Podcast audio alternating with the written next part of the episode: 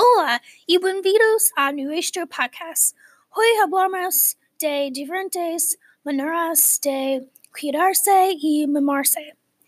Ha tantos consejos y trucos dif- diferentes y no puedo esperar para compartirlos con todos ustedes. Sí, estamos muy en- emocionadas para compartir estos con ustedes.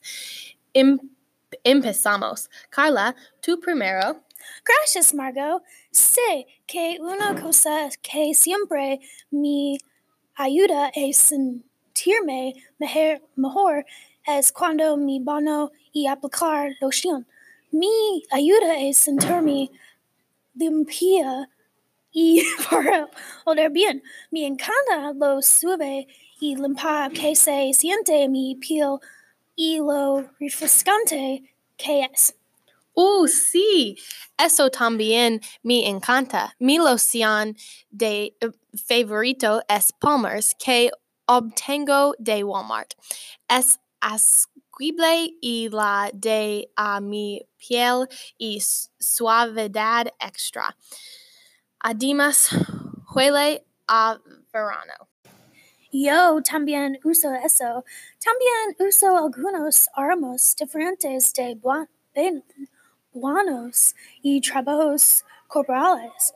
Realmente, cualquier loción espesa puede ser útil y sentirse bien.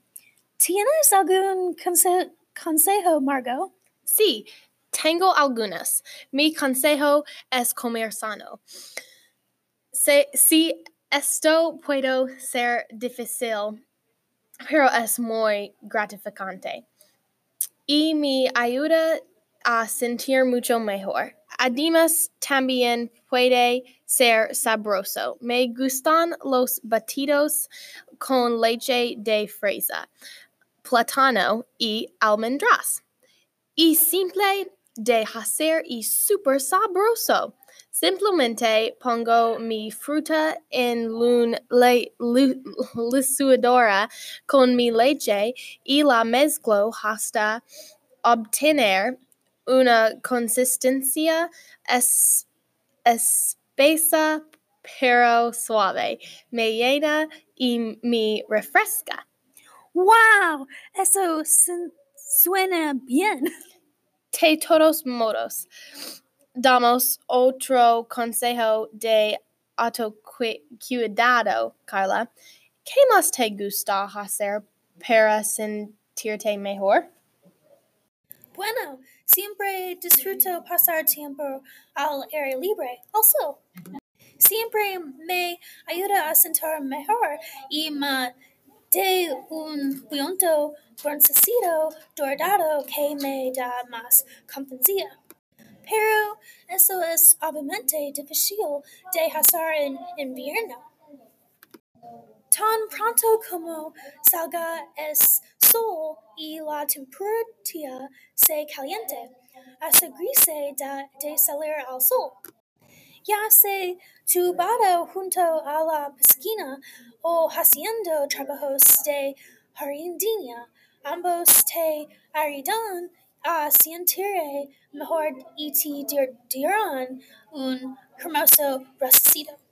Me encantan cuando tengo un bueno bronceado. Me hace sentir renovado. Mi próxima recomendación es para dejar los teléfonos y recoger un buen libro. Esto es definitivamente desafiante, lo sé. Pero tú eres el que hizo clic en el podcast, así que al menos Pueblo. Los teléfonos aunque divertidos son lo opuesto al cuidad personal.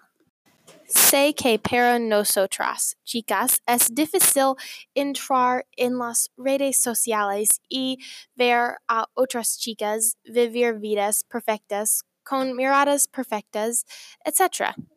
Además, se ha demostrado que los teléfonos previene el sueño y emiten ondas de radio que puedan informar gravemente se cuerpo. Ahora no sugiero dejarse de los teléfonos por completo, sino limitar su tiempo en ellos. Y encuentra un buen libro que disfrutes. Lo prometo reducir tu ansiedad, te ayudar y ver las cosas de manera diferente. Además, incluso puedes aprender algunas palabras nuevas. Leer siempre es un buen hábito para aprender. Me encanta leer. Definitivamente solo gastar demasiado en mi teléfono y finalmente comencé a leer para reemplazar. Y me encanta. Me ha ayudado a sentirme mejor, imaginar más y tal vez incluso ser un poco más inteligente. Ahora reviso mis redes sociales tal vez una vez al día y publico ocasionalmente, pero normalmente estoy leyendo un buen libro si acaso. Oh, bien, me alegro. Quizás nuestro próximo podcast deberá ser sobre libros. Sí, estoy de acuerdo. Ahora una última recomendación. Hacer ejercicio siempre me ayuda a sentirme mejor, ya sea para nadar, correr, andar en bicicleta o incluso hacer ejercicios básicos. Siempre me siento renovado y más seguro después de un buen entrenamiento. Ah, yo también. Bueno, eso es todo lo que tenemos tiempo para hoy. Sintonice de nuevo mañana, donde es muy probable que hablemos sobre nuestros libros favoritos. Que tengas un gran día. Adiós.